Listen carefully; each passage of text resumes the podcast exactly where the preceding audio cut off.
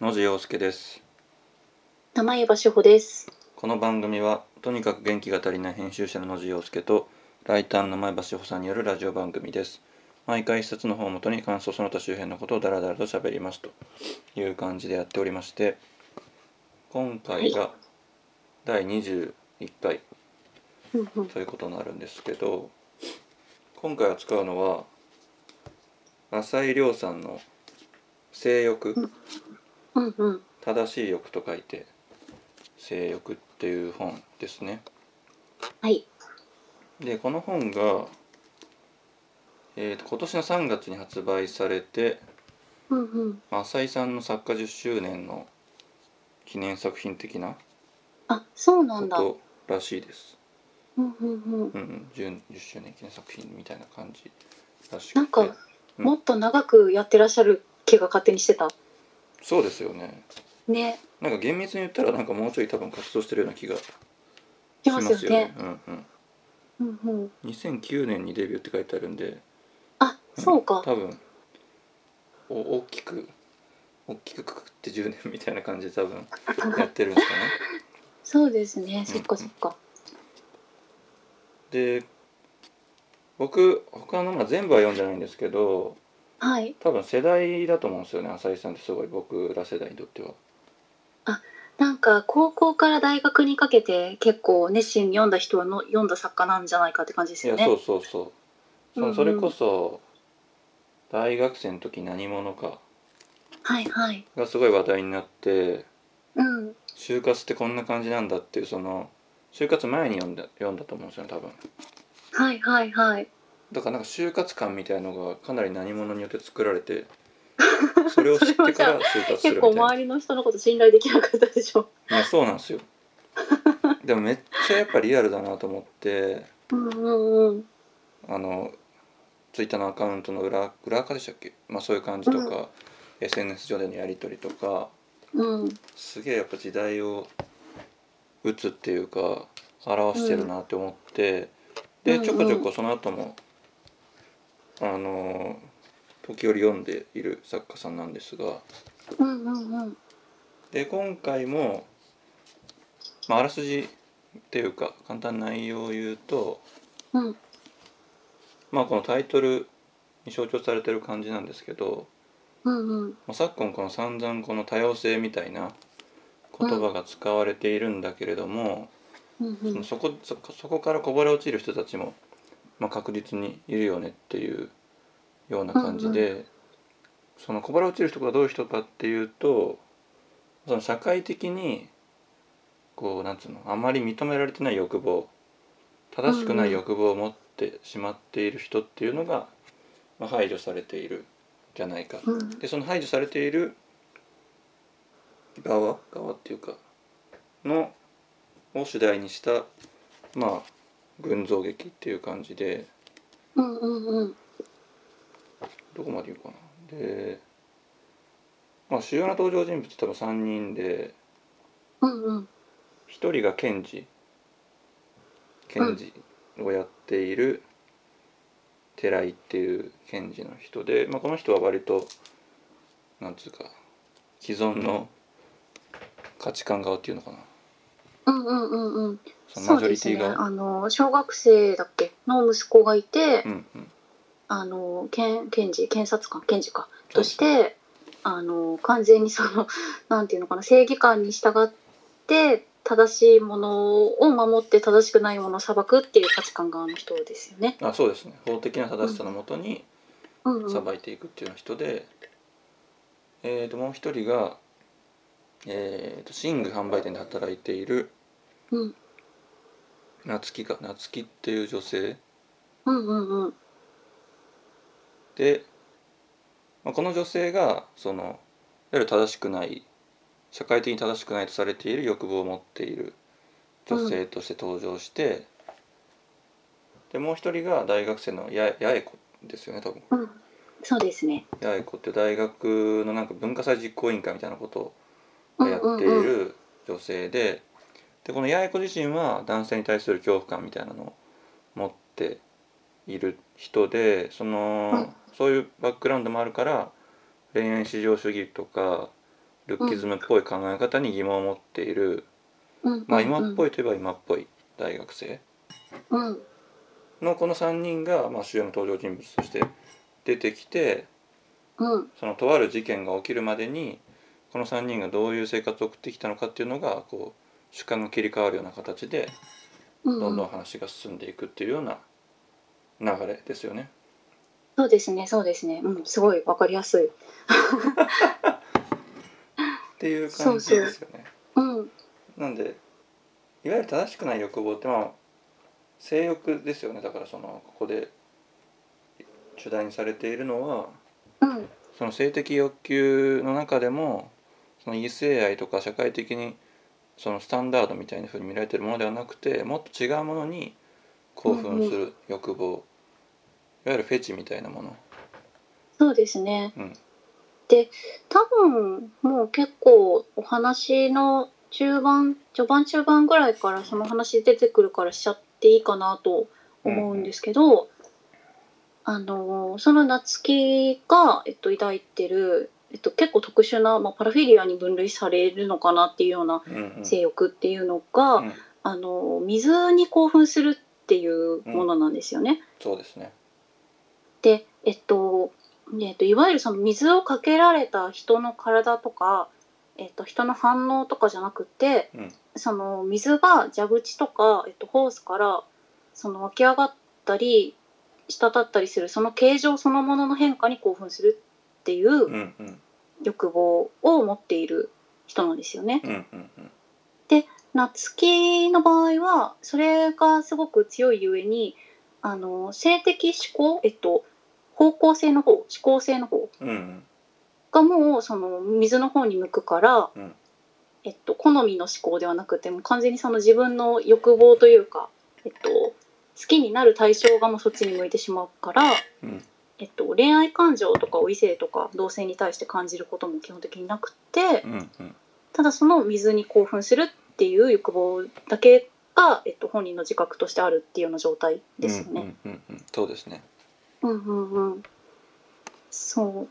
で、まあ、彼女とかその後にこうちょっとその水フェチというか水に興奮する人たちのうん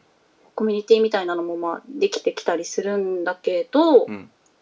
なんかこうその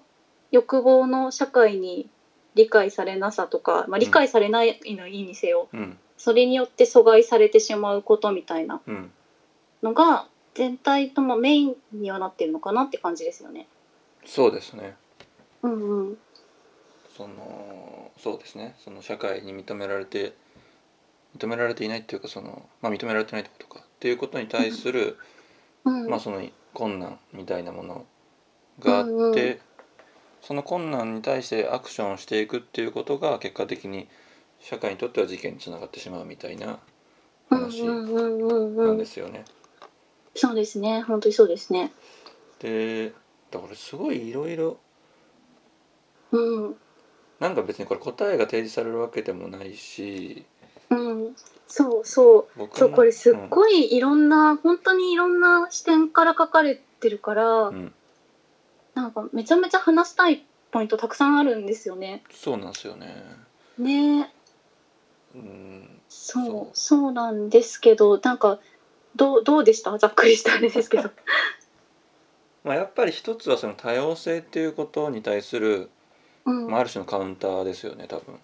そんのうん、さい言最葉近そのものってことですよね。そうですそうですその、うんうん最近その多様性が重要だっていろいろ企業とかも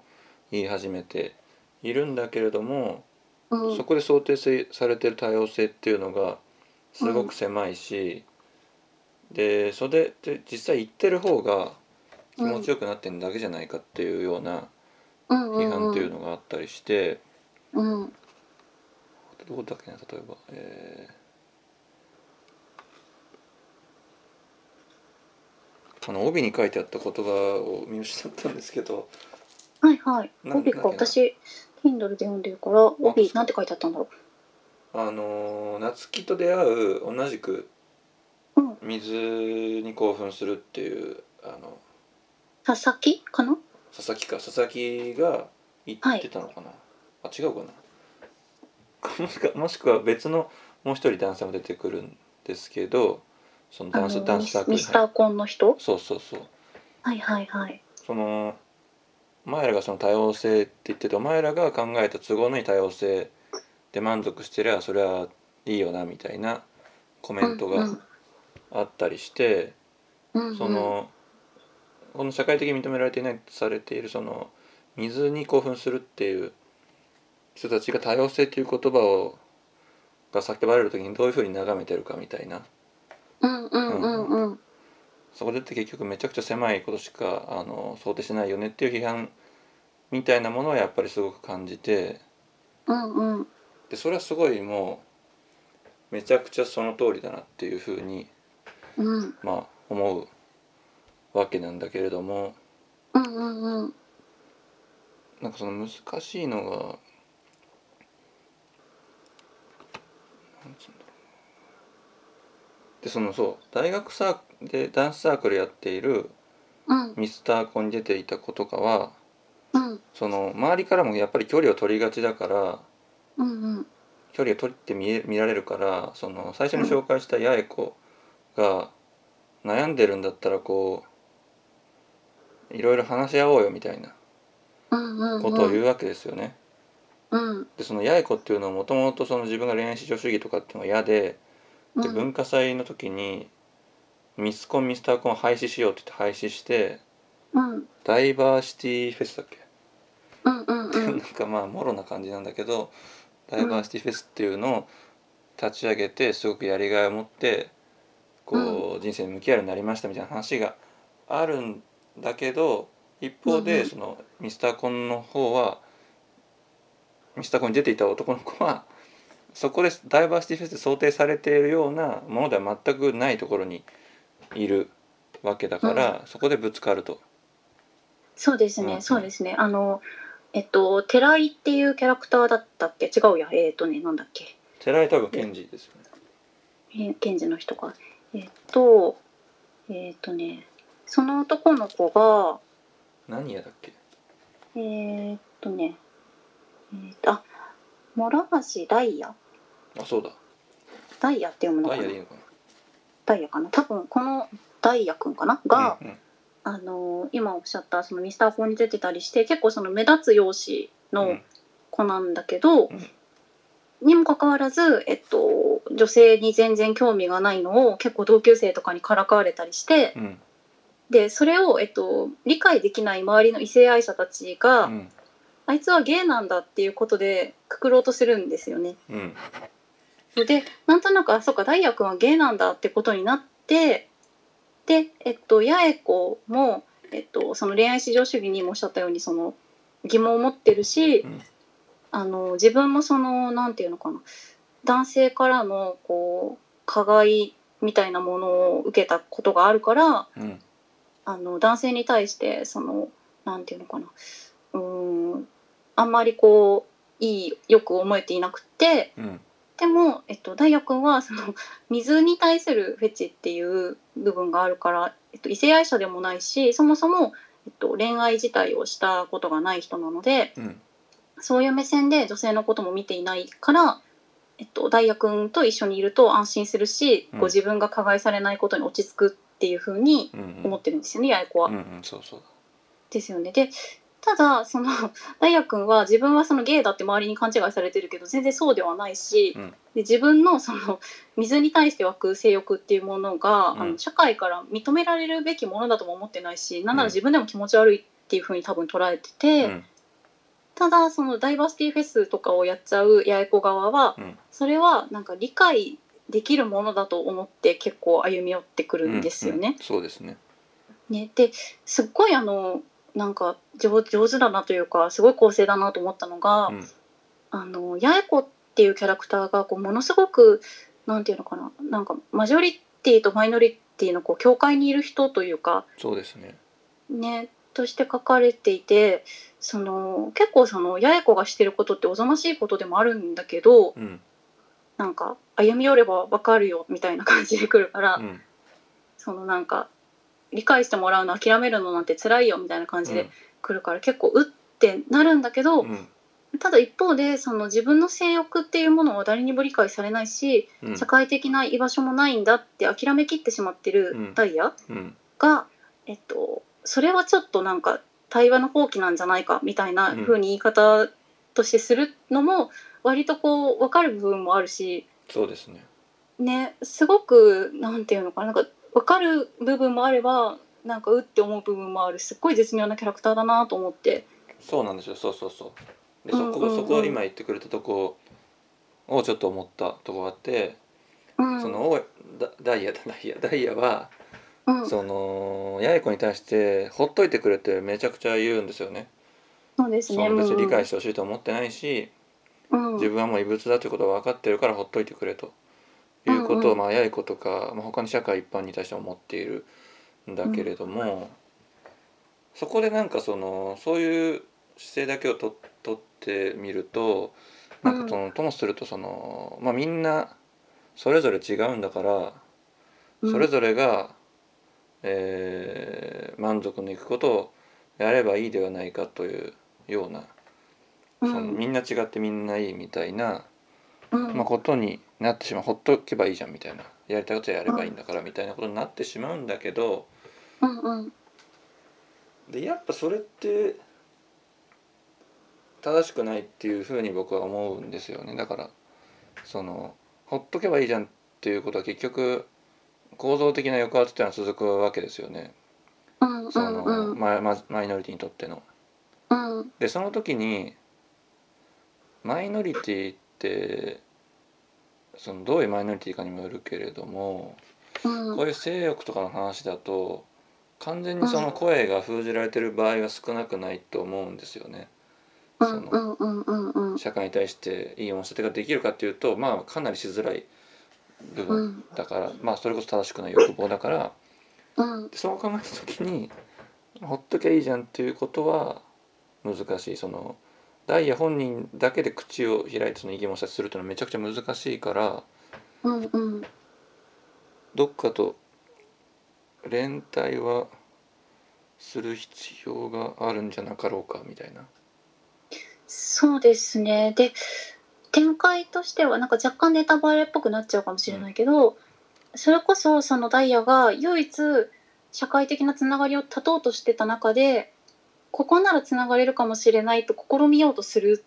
うん、場面でその八重子との衝突が起きるじゃないですうか。ん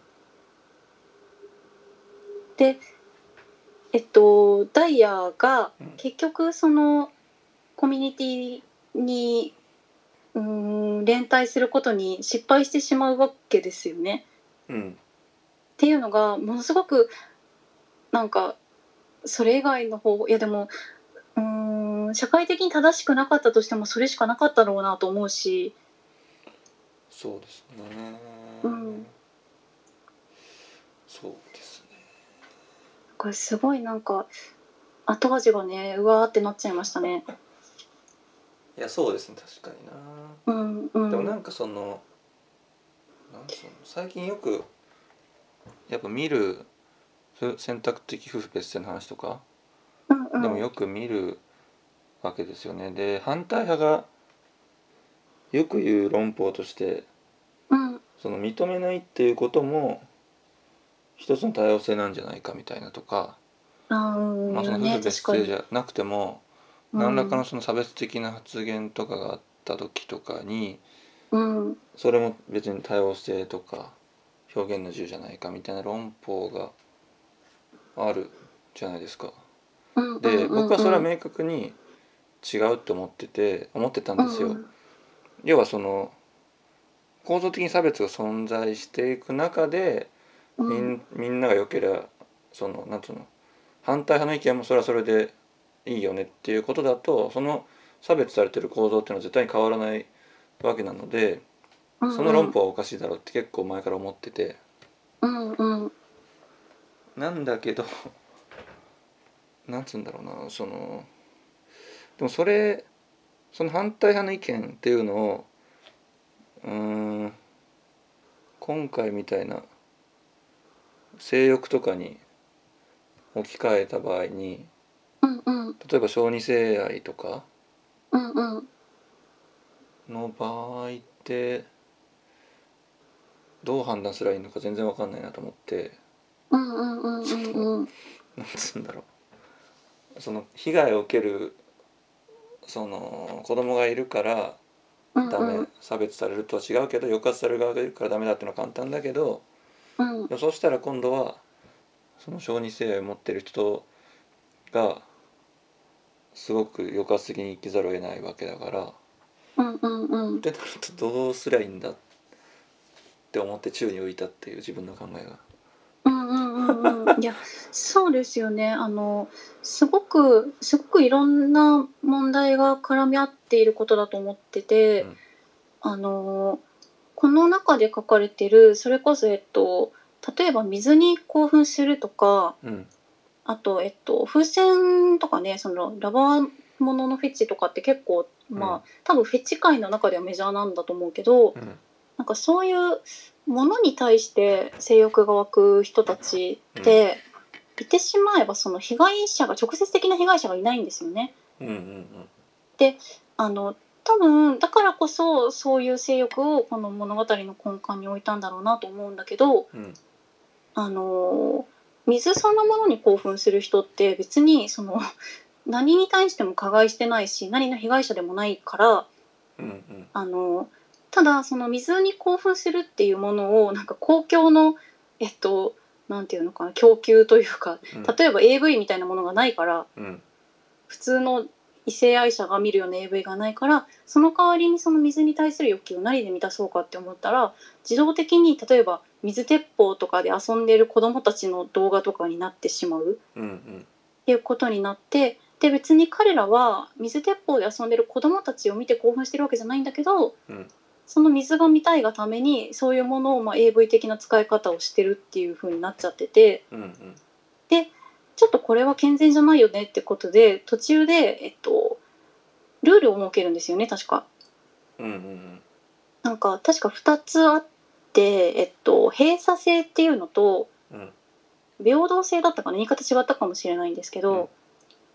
えっと、平等であることと閉鎖的であることっていうのをルールにしましょうっていうことを途中で彼らは思いつくんですよ。うんで閉鎖性っていうのはその誰にもその欲望を向けているってことがそのフェチの人たち以外そ外に漏れないようにするっていうことで必要だし、うんあの平等であるっていうのは、えっと、例えば小児性愛だったら大人から子供へってもう一方的な力のこう違いがあるので、うんそれはいけないことだけれど、えっと、お互いその水に興奮する者同士が大人同士が水を使って遊ぶんだったら別にそこは平等だからいいよねっていう考え方だと思うんですけど、うんなんかそういうこうバランスが、えっと、必ずしもそうやってコミュニティ内で保てるものだけじゃないじゃないですか性欲って。うんで小児性愛とかは本当にまさにその典型で、うんあの相手を、えっと、子供相手が子供なので、うんえっと、相手の意思とかってまだこうちゃんと自我も確立してない状態の子供に性欲を向けるっていうのはうん NG だっていうのは、まあ、間違いなくあって、うんでただその性欲を向けるっていうのがどこまでかっていう話になってくるってことですよね。あの、うんうんなんだろう感じるだけだったら興奮するだけだったらもう完全に自由なんだけど、うんその性的な目で見るっていうのがどこまでの行為を指すかっていうのがすごい難しいなとは思いました。確かにうん、あのねだから例えば12歳の子となんだろう一緒に公園で遊ぶっていうことをした時にうん小児性愛者の人がした時にうんそれってだってわからない誰にもわからないじゃないですかそれがどういう気持ちでされている行為か。まあそうですねね、みたいなことをその可能性っていうだけで、えっと、排除していくみたいなのはものすごく不健全だと思うんだけどうん結構そのうーん性犯罪を一度した人に対してはうんそういうのをどんどんこううーん抑止していこうっていう働きかけが大きいのでうんすごく難しいうんなんかうん本当に難しいなって思いますね。なるほうんど確かに小児性愛と水に興奮するだとあれですそねう普通に区別できるものですねそれはその被害があるかないかっていう意味でうんうんうんるほどなんか一応そう水に興奮するっていうのは安全じゃないですかそのコミュニティの中にさえすればうんうん誰も傷つけられないうんけれどただそのコミュニティの中にえっとえっと性的指向としてというか興奮する対象として小児性愛も兼ねてる人が一人いたんですよね確か。あそうですねなるほどそうだね、で小児性愛も兼ねてる人が、えっと、要はその水鉄砲で遊んでいる子供っていうのが水にも興奮するしその子供にも興奮するからうんその動画を確か収めていたことか何かがきっかけで犯罪ですってなってみたいなことだったと思うんですけど、うんうん、そうそうそうですねだからすごくなんか本来だったらというか水に興奮する人たちは別に何の違法性なんてなかったはずなのに、確かにうん、なんかすごく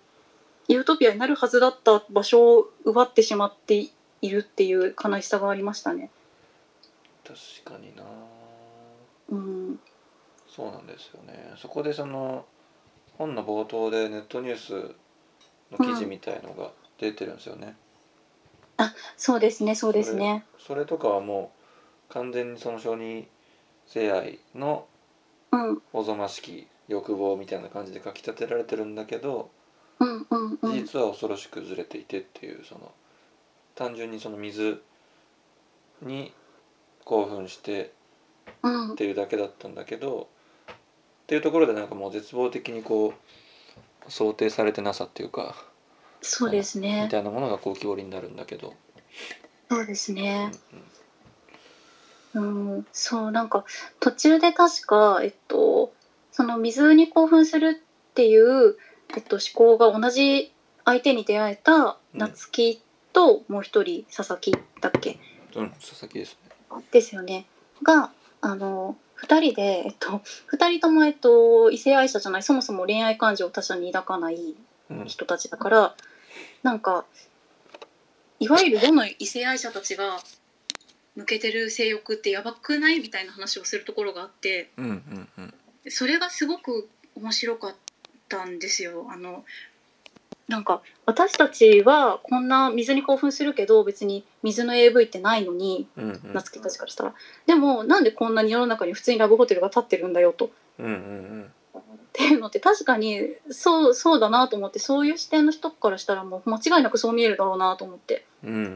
んうん彼らはその異性愛者の、えっと、異性に性欲が向く人たちのことがわからないからうんなんか一回セックスまがいのことをしてみようかって言い出してうん試してみるんですけどうんうんなこれ何これ面白くないやばくないみたいな話になっていうんうんうんうんや絶対そうだよなと思って。そうですね。そうでもなぜかあの異性愛者の普通とされている性欲は社会的に別にまずくないとされていてうんしかも経済を回すものとされていてそのホテルが普通にあるようにうんうんうんコンドームが売っているように、うんなんか普通に認められてるから別に誰も笑わないけどなんかこれうん体制とか意味わかんなくないみたいなうんうんそうすごくそれが本当にそうだなって思いましたそうですよね。まあ多数派だからそうなってるってことですもんね。うんうんうんうん確かそうですね。あと、やっぱり、その、夏希を、夏希はじめ、えっと、佐々木とか、マイノリティとされてるこの話の中で、その水に興奮するっていう人たちにな。うんの、えっと、心情の描写がものすごく良くて、良くてというか、なんか、読んでいて、うーってなるものばっかりで、うんうんうんあの確か夏希のセリフの中に、うんえっとねそうだえっと特殊性癖として生まれた人間は本当にこの世界を傍観するしかないのいっそもう降りたい降りたいって言ってるあんたをもうすっかり降りた場所から眺めるしかないのって言ってて、うんうんそのいわゆる異性愛者の社会の仕組みの中で、まあ、苦しんでますよっていう人、うんうんはでもそそのつながりの中にいてその既存の社会が想定する選択肢の中で悩めてるだけいいじゃんって夏希は思うんですよね。うんうんうんもちろんその八重子とかからすればの立場からすればそこにもその人固有の苦しみはあるんだけど間違いなくあるんだけどでもそもそも夏希たちは想定されてないからもうとっくに降りてるっていううんうんなんかその描写季節がないとかクリスマスとか別に楽しかったことないし、うんうんうんなんかもうそういうの一つ一つすごく生々しくてうんうんうんそうで自分がそういうそういうジャンルのマイノリティに多分属していないからうんなんかなおさらそうかそう見えるよなっていうなんかすごい苦しさがありました。いやそうですよねうん、地球に留学してるようなもんだっていううもありまん、したもそんうねそうそうそうそ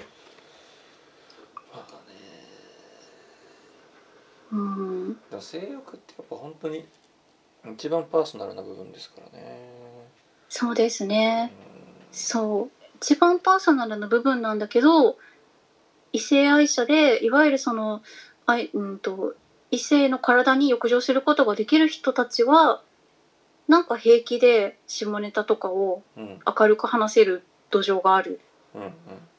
ていうのはめちゃめちゃアンバランスですよね。そうですねなるうんほどうんそうですね。あとちょっと方向が違う、まあ、重なってる部分もあると思うんですけどうんあの加害者に一度その性犯罪を犯したりあと摂食障害があって、えっと、万引きを繰り返してしまった人とかが途中検事の寺井の、えっと、事件の一つとして出てきたりするんですよね確か。うんそういう、えっと、一度犯罪者というかになってしまった人うんうんがその更生する可能性っていうのにすごく目が向けられない社会みたいなものもめっちゃ書かれてるじゃないですか。うんうんなんかその特に性犯罪で加害者になって一度加害者になってしまった人ってうんうんなんか GPS つけろとかうんうん絶対言われてあのもう二度と社会に出てこられないようにしろっていう論調にすごくなるじゃないですか。うんうん私すごくずっと自分の立場としてはすごくそれに反対している方なんですけど、うんうんただ一方で被害者が明確にいる性犯罪とかってうんそのまずは被害者の人のケアに当たるっていうのが当然一番大事なことだかうら、んなんか加害者の構成の可能性みたいな話をするとうんこうものすごくそれ自体が二次加害につながる可能性があるので。うんうんうんもちろん言えない言えないっていうかまあ、うん、それよりも被害者のことってまず思うんですけどうんでも一方でじゃあ加害者置いてきぼりでいいのかよっていうのはすごい思うからうんうんなんかこの話の中でも本当にそういう風になんだろうな加害者をやっぱりこう迫害する人たちがめちゃめちゃ出てくるうんうんうんのも本当にそうだよなと思いました。いやだからこれめちゃくちゃ難しいんですよねこれそうんのうん例えば人類学とかでもうんそうんの昔その西洋がそのいわゆる未開拓っていうその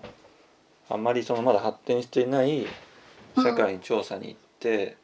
うんあの自分たちの目線だけでその彼らを解釈してしまうみたいなはいはいはこいとはってい。いうのが割とこう批判された時があってうんうんうでんそこで文化相対主義っていうのが出てくるわけなんですけどうんうんそれはまあなんつうか理念みたいなもんなんですけどうん自分たちは自分だけど彼らには彼らなりの文化があるっていう、まあ、常に相対的に物事を見ようっていう話があって、うんうんでそれでまあ落としどころとしてはなんか一見良さそうに見えるんだけどうんうんその相対主義っていうのを突き詰めていくと、その人殺しとかを文化と言われた時に何も言い返せないわけですよね。うんうんうんうんでその問題っていうのは多分まだ解決してないというかうんじゃあどうすりゃいいんだみたいな議論も多分されてるんだけどうんうんでこれもやっぱ同じような話で。うんその別に彼らには彼らなりの欲望があるんだけどっていうことは言えるんだけど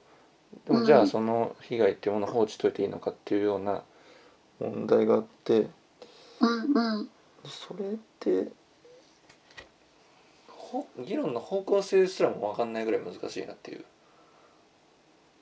うんえっとそれはこの性欲の中で扱われっていることがってことですか現実問題どうどうどうすればその現実問題、うんどちらもその包摂するっていうようなことうんができんのかなみたいいや本当にそうですねそれは本当にそうですよねななんかちょっと思ったのはうんすごいわからない人の目線だとなんか技術的になんか例えば水とかだったらうんなんか VR とか例えば引きになれるかもしれないけどうんなんかそういううものが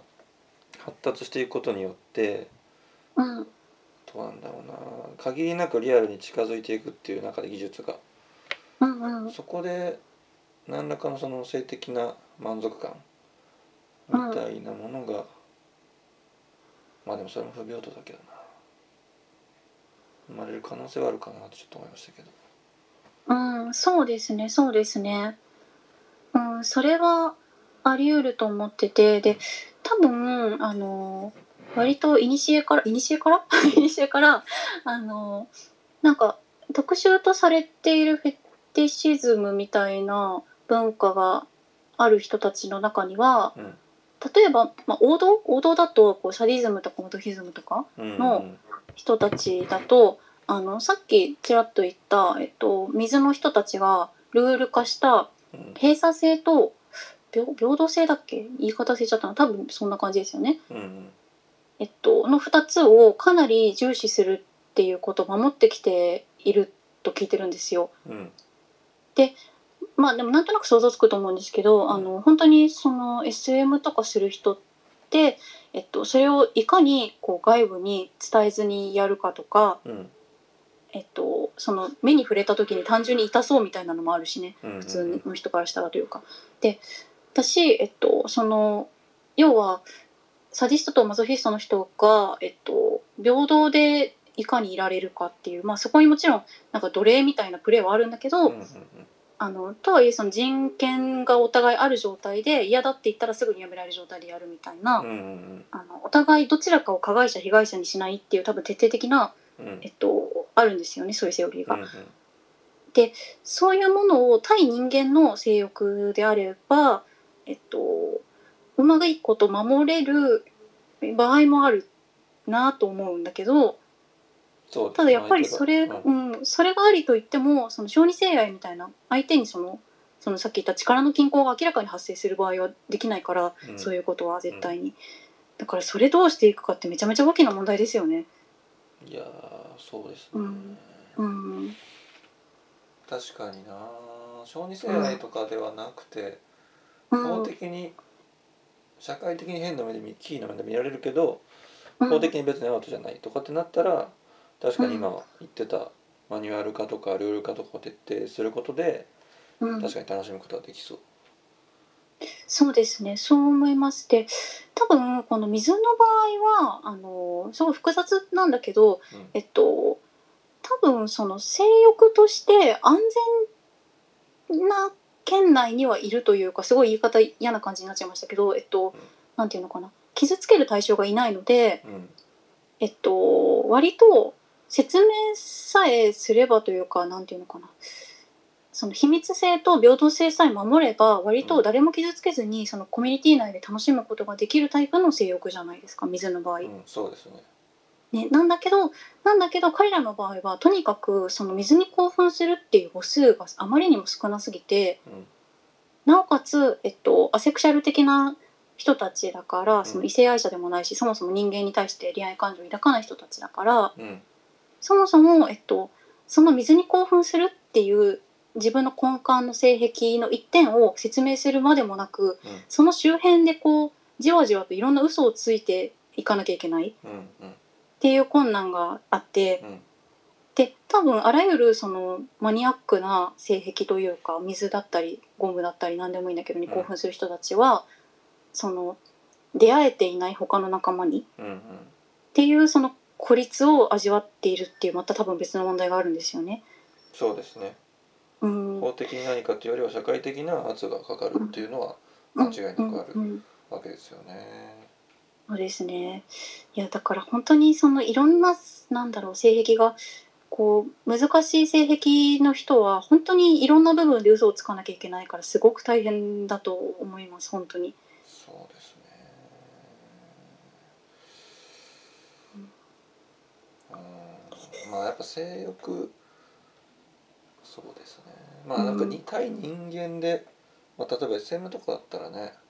別に嘘ついて裏でっていうのは全然できると思うけど、うんその対象が人でもないってことになってくると、うんそれってその性欲だけじゃなくてあらゆるその日常生活に齟齬が出てくるっていうことだと思うんで社会生活の上で。そうですね。うんうん。だからここに登場する人たちがすごく困難を抱えてるし、そうですっていうねこ。となんだよな。そうでしかもあの最初の話に戻っちゃうけどしかもそれが社会にの目に触れて事件化する時には人対人間の性欲っていう文脈に回収されちゃうんですよね彼らは分からないから。うんうんうんその水に興奮する人間がいるはずがないと普通の異性愛者は思ってるからうんうん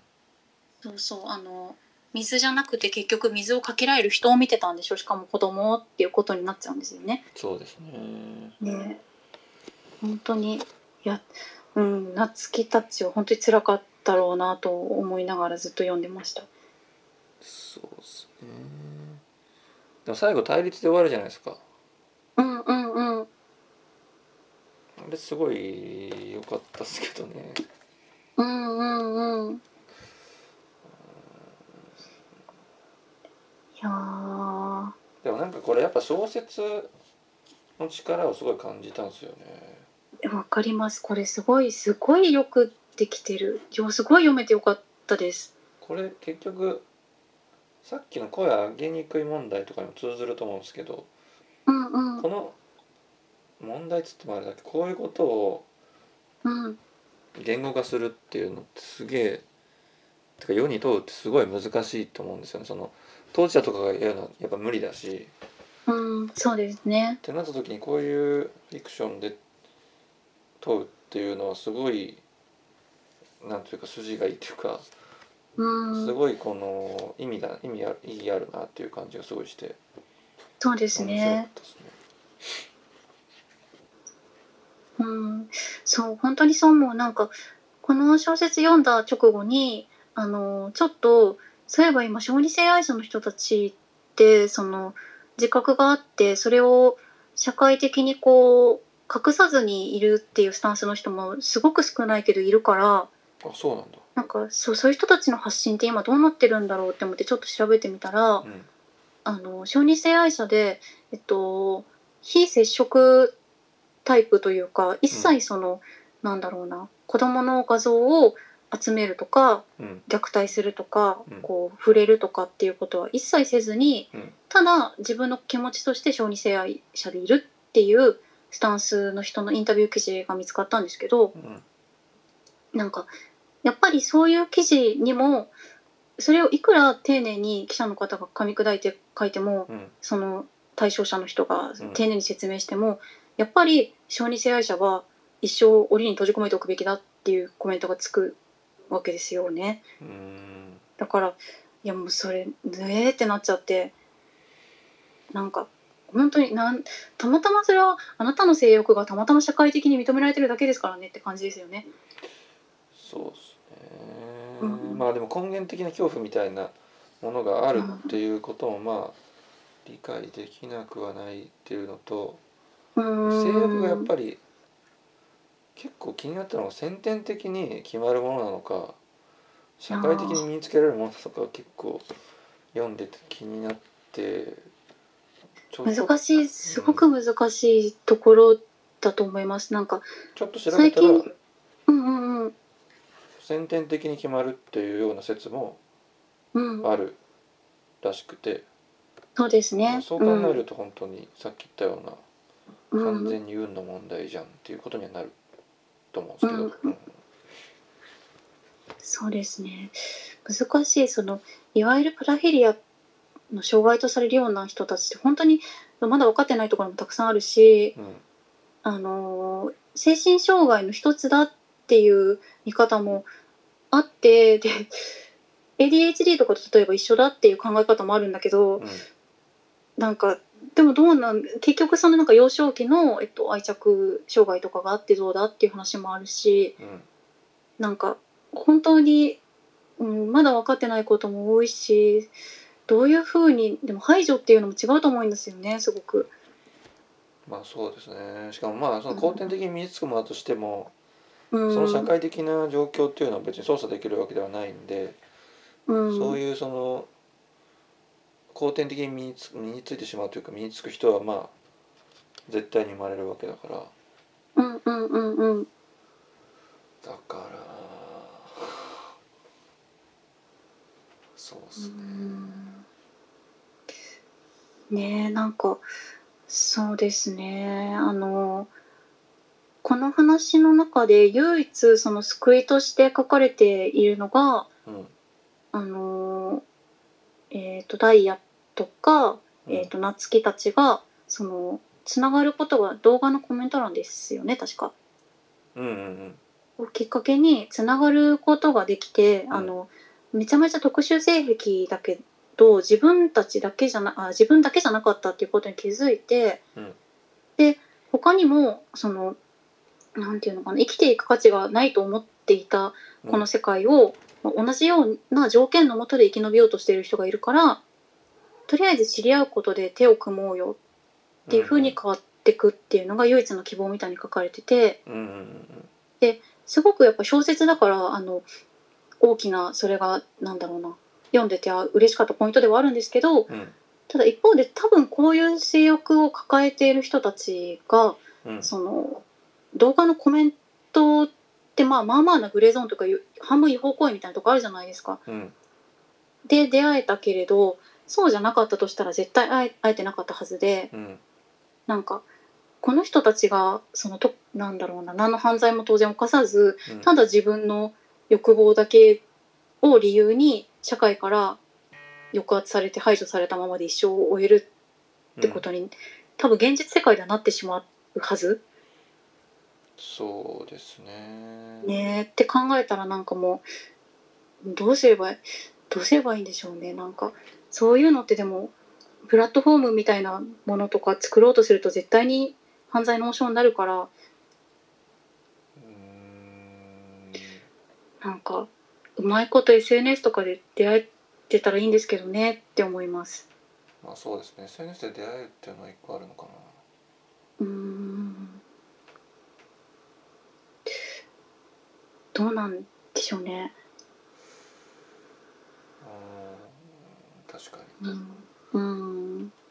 まあ、この本でも出会い方すごい特殊ですもんね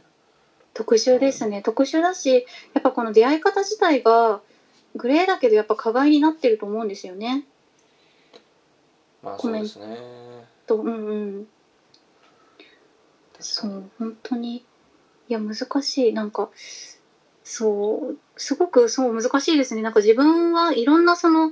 性欲みたいなものを否定したくないっていう立場にすごくずっと立ってるんですけど、うん立ってるんですけど、一方で、あの、うん、性被害にもすごく合ってきたから、うんあの加害者を一律でそのもう二度と例えば、うん、教師だったら二度と教師にさせないべきだとか GPS それこそつけるべきだとかうんっていう言う人の気持ちは感情論では実は分からなくはないから うんすっごい本当なんかもうねえどうお勉強していきますって思ってます。欲望ってやっぱむずいんですよね欲望ってやっぱ自分で制御できないんでそうそうそう暴本力当的なに本当にそものなんで、う。うんそこなあでもなあそうですね欲望の飼いならし方とかになってくるとそれもまた違うような気もするしなそうですね。で、一つあの読んでて思い出したのが、今年の初めかなくらいに、あの、プリズンサークルっていう映画見まして、うんえっと、いろんな、いろんなジャンルの多分、特に性犯罪とか、窃盗とか殺人とか、特に多分区切られてなかったと記憶してるんですけど、うんいろんな、まあ、ジャンルのこう犯罪を犯してしまった、えっと、人たちが刑務所に収監されている囚人たちがうんあの日本で確か唯一、えっと、囚人同士の対話を通じて、えっと、更生を目指すプログラムをやっている刑務所があるんですね。えどこでですかえっと、日本で日本でえっと、日本のどこだっけな、あるんですよ一箇所だけ。うーんでそこに、えっと、ドキュメンタリーの監督がカメラを入れて、うんえっと、その囚人たちの対話の中でこう自分たちの犯罪の原因だったりそもそも例えばどういう育ちの部分にこれが影響したかみたいなことをカウンセラーの人も入れてうーん話し合ってこう構成を目指していくっていう、えっと、ノンフィクションがあったんですね。うん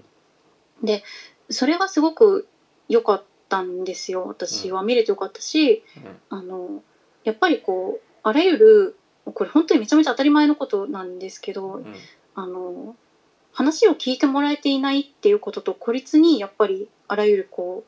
うなんていうのかな社会から溢れてしまうみたいなところの原因があると思っていて、っうんて思うんだけどって思うしあのなんだろうなやっぱりこう話を聞く話をするっていう経験がそもそも土壌としてないとそういう風になってしまう人もいるっていううんのをすごく感じた一方で、うんそもそもなんか対話とか言ってめちゃめちゃハードル高いじゃんっていう気持ちもやっぱりこれを読むとすごく出てきた。うんうんなんか水の水に興奮するんですっていう人がそのプリズンサークルのその対話の中で話せるとは思えないから私にはそれって結局対話ってどういうことなんですか認知行動療法っぽい発想なんですかそう認知行動療法っぽい発想なんですけど、えっと、それこそその名前の通り輪になってうんあだからどっちかって言ってあれですねアルコールのご紹介みたいな感じですああ。なるほどうん、でやっぱカウンセラーもいるしあのものすごく、えっと、いろんなこうなんていうのかなテストを経て、えっと、そのプログラムが日本で唯一実施されているのでうんめちゃめちゃ再犯率も低いっていうデータが出ててすごく意味のあることをされてると思うんですよ。うんそんなとこあるんだそうで例えばその人を殺すっていうことに対してそもそもハードルがすごい低い人とかがうんあの性犯罪とかで捕まった人に対して、うんうんなんかもうそれなら刺しちゃおうって思ったんですよねみたいなことを言ってななんでそこで刺すってなるのみたいな対話が生まれたりするわけですね。うんうん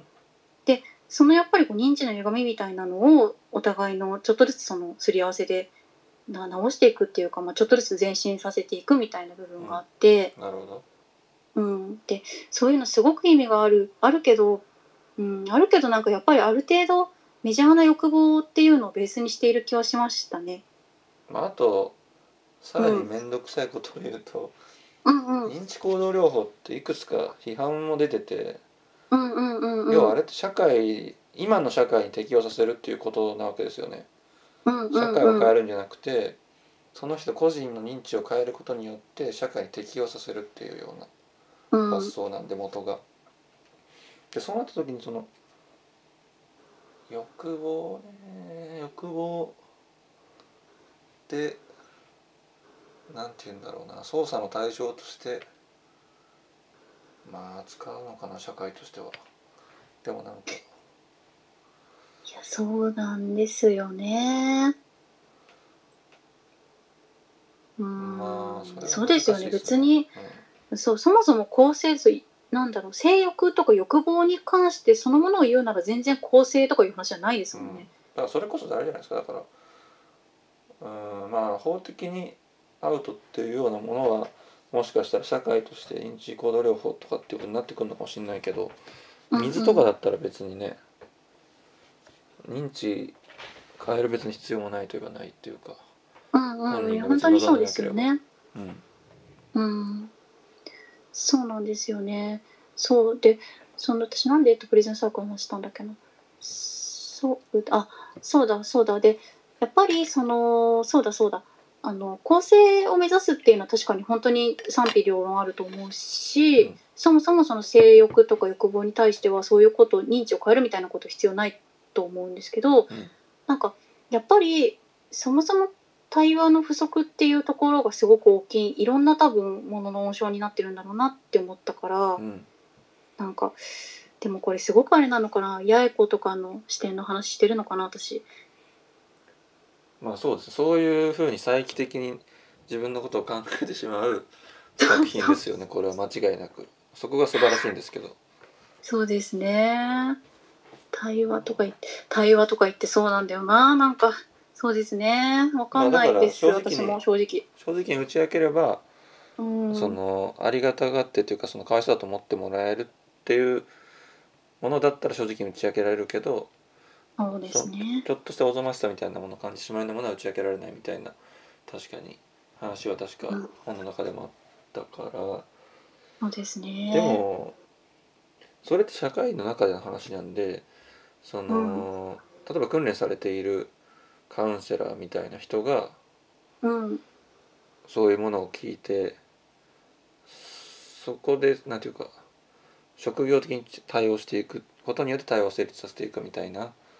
うことん、は全然できるような気もしますけどね。そうですうね。んそうですね。そうであってほしいですよね。うん、うん。あと一個言いたかったのはうん。アップデートですな。あ、アッはプい。デート、はい。そのここで言ってるのって要は多様性っ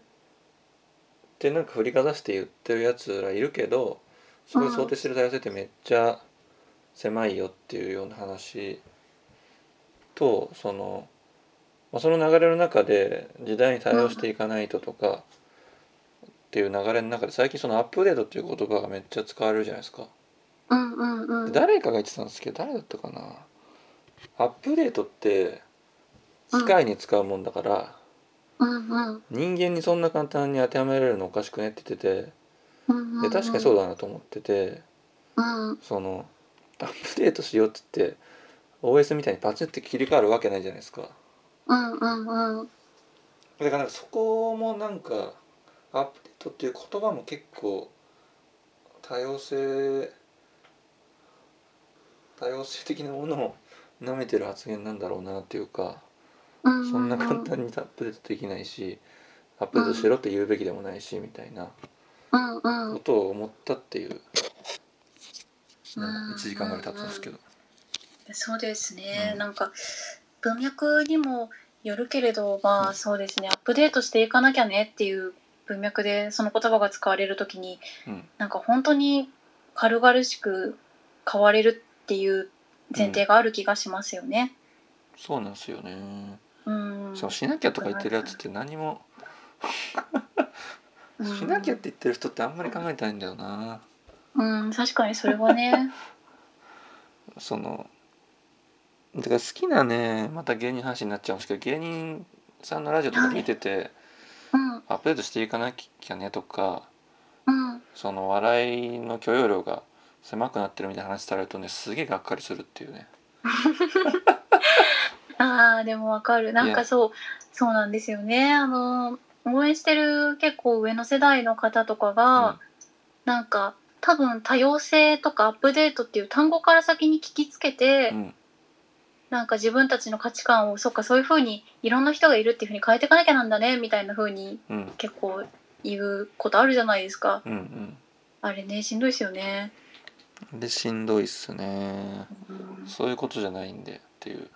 うーんちゃんと抑圧されてる人とかがいてっていうような話なんでそうでってすいうことは思いねますけどねそうですねなんかその言葉を起点にあの学ぼうって思ってくれる人だったらね全然いいと思うんだけど、まあそうですねね、割とそこでそれを言うことである程度なんだろうクリアしたみたいな感じに捉える方もねいますからね。そうですねうん、それがそれこそ確実的な多様性の理解につながるような気はしますよね、本当ですね。うん、といったところで1時間経ってしまったはい。すごいいろいろ話し 話したいことがたくさんあったので全然なん長かくなってしまいました。芯食ったこと言って言えてないんだけどいやこれいやすっきりと何かを言える小説ではないと思うので。そうですねうん、あそうだ一個だけあのすごいなって思ったのが小説として、あのこれ浅井さんの他の本私最近あんまり読んでなかったのでもしかしたら他の書籍でも出てくる表現だったら申し訳ないんですけどうんなんかすごく独特な表現を使うところが何箇所かあってうんあの重力顔が重んああありましたねありますよね顔が重力に負けていくのを感じたみたいな表現、うんうんうんだったっけな確か。そうですね。うん、っていうのが何箇所か出てくるんですけどうん。最初なんか独特な表現をするなと思って読み進めてたんですけど、えっとうん多分想像するにこう保てていた表情が、えっと、何かこうがっかりしたりとかもう何も勇気が起きなくなった時にこうだらんと垂れ下がるみたいなことを言ってるのかなと思ったんだけどうんうんうんなんかそういうシーンがそのえっとマイノリティの中でも特にその例えば水に興奮するだったりとかうん。うん。人に今まで対話を試みてきたけれどそれが結果的に対話で伝わった試しがないからもうまた今回も口を閉ざした方がいいって判断した人うんうんたちの表情として毎回現れてくるんですよね。うん。うんうんそのえっと検事の人の寺井の子供がもうお父さんには何も言ってもしょうがないなみたいな時にその表情になったりとか。うん。うんうん。その水に興奮するっていうの人には通じないなって時にその表情になったりとかっていうのにこう多分45回本の中に出てくるんだけどうん。こう読み進めていくに従ってなんかあこういう表情って多分私も人にさせていたことがどこかでああったんだろうなとうんうんうん。思思ってしまうすごいなんかその絶妙さうん。とかも浅井さんすごいなと思いました確かにすごい考えさせられますよね随所で。本当に随所で。うんうんっていうところで。はい。